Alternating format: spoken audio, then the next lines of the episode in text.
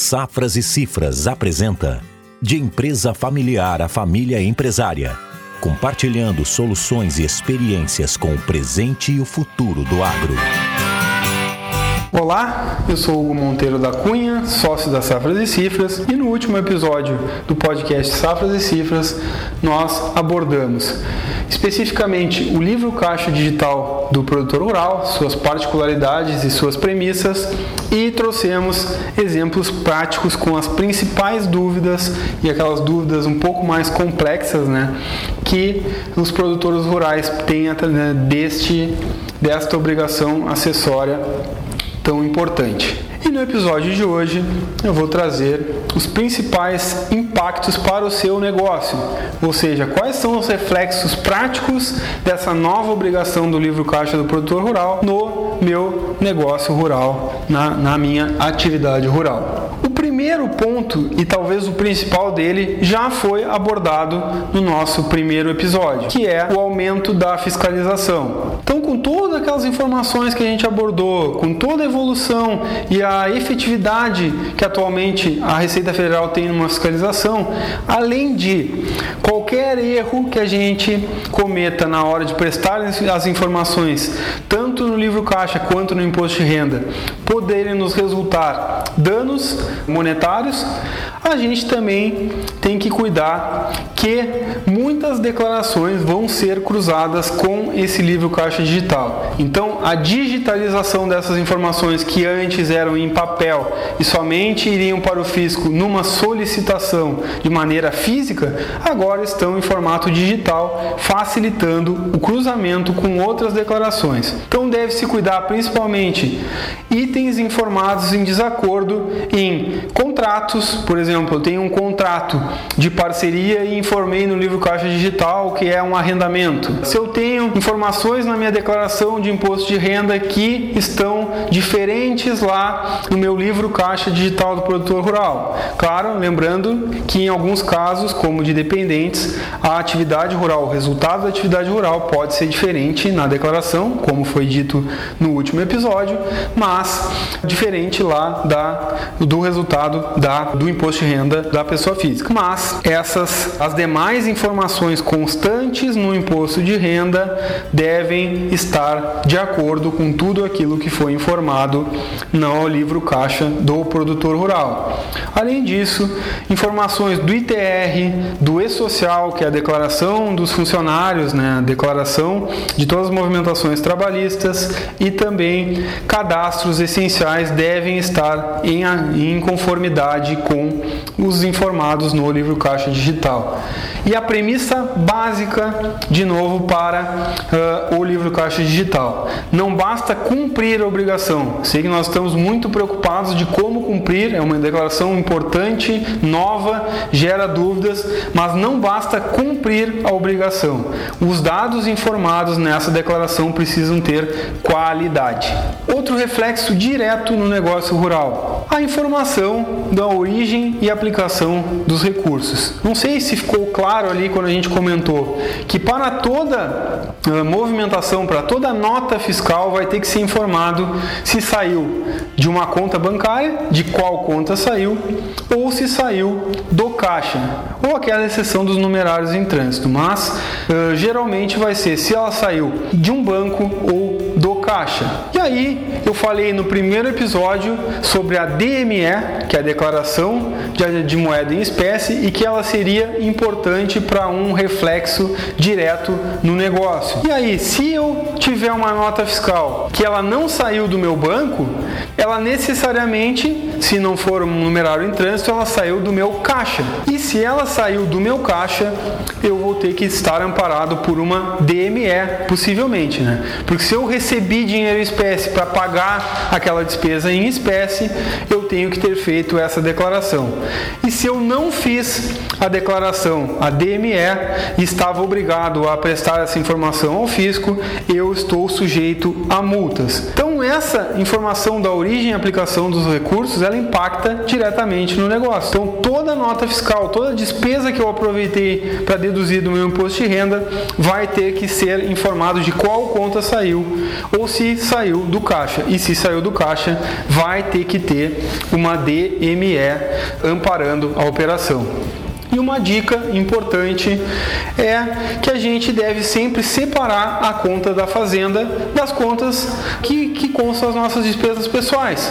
Então, isso além de auxiliar na profissionalização e na transparência do negócio, ela vai facilitar na geração do livro caixa digital, porque aí tudo que está informado no meu livro caixa digital necessariamente saiu de uma única conta, fica muito mais organizado e mais fácil de informar.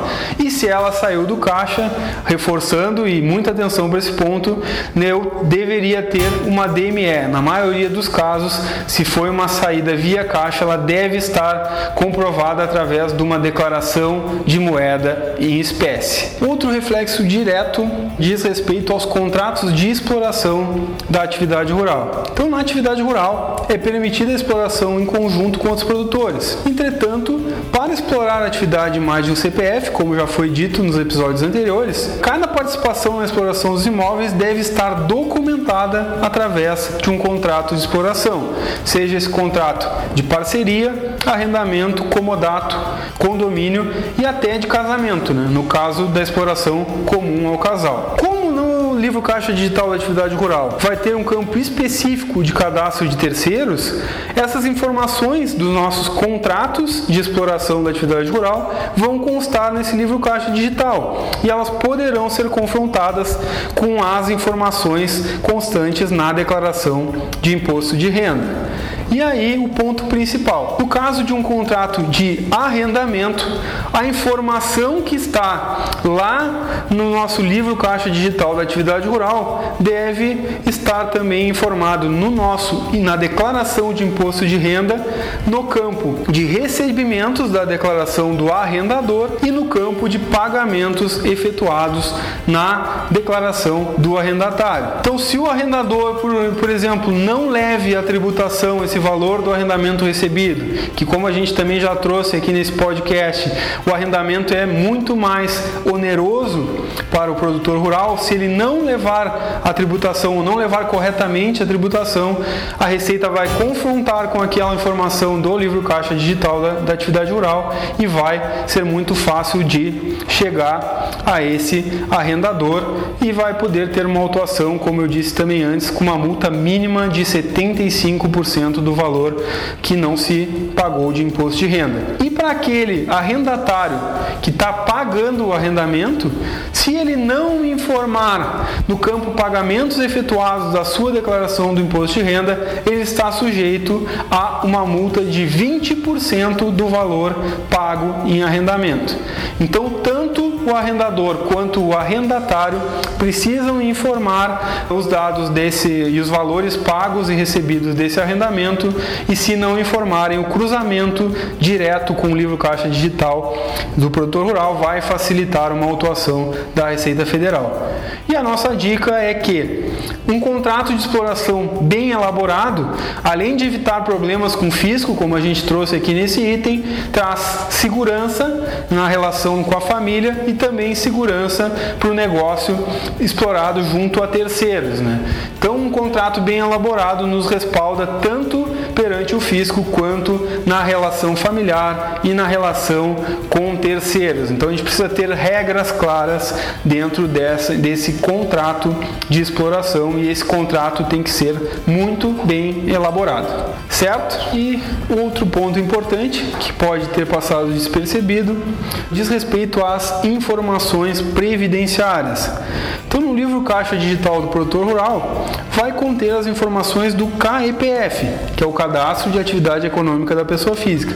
Então, lá no Cadastro de Imóveis Rurais, lá no livro Caixa Digital do Produtor Rural, eu vou ter que informar o KEPF daquela área. E o KEPF, ele substituiu a matrícula SEI.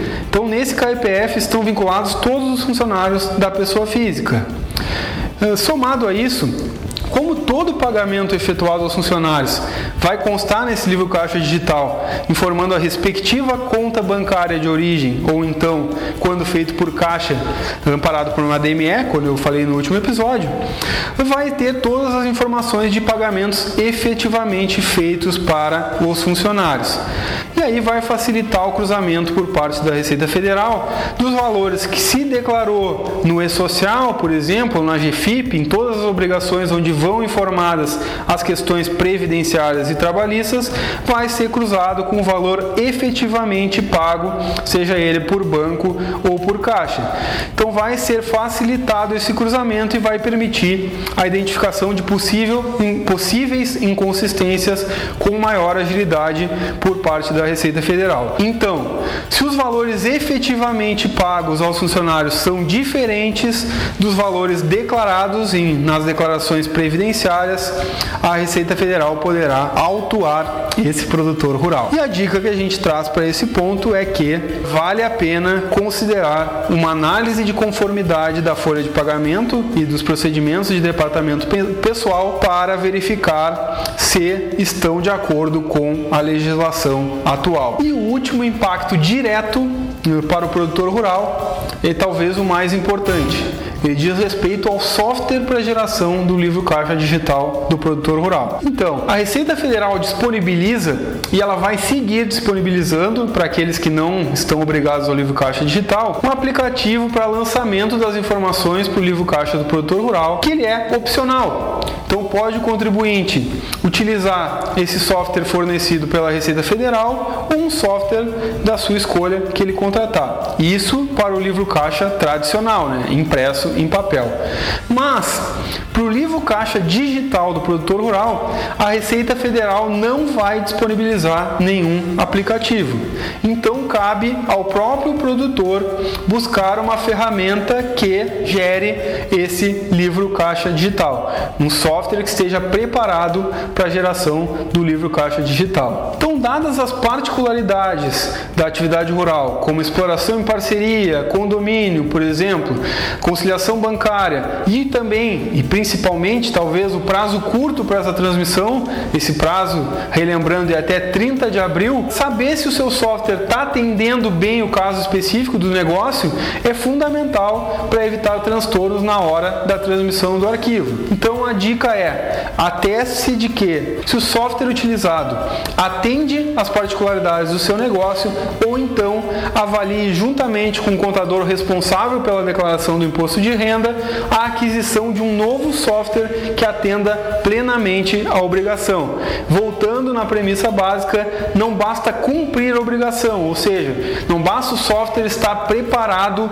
para gerar o livro caixa digital. O software tem que gerar com qualidade, ele tem que gerar de uma forma que atenda às particularidades do seu negócio. Então, pessoal, durante o mês de março, nós falamos sobre imposto de renda, livro caixa digital do produtor rural, abordamos bastante fiscalização, a evolução da fiscalização da Receita Federal e planejamento tributário.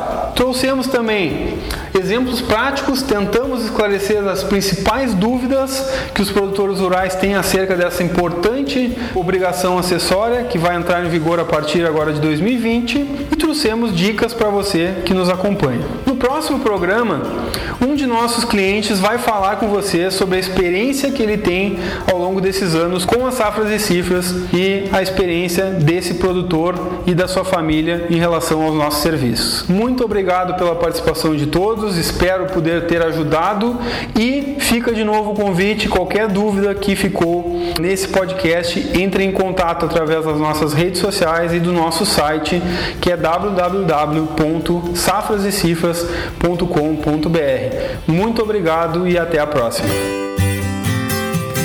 A Safras e Cifras está trabalhando por um Brasil que produz.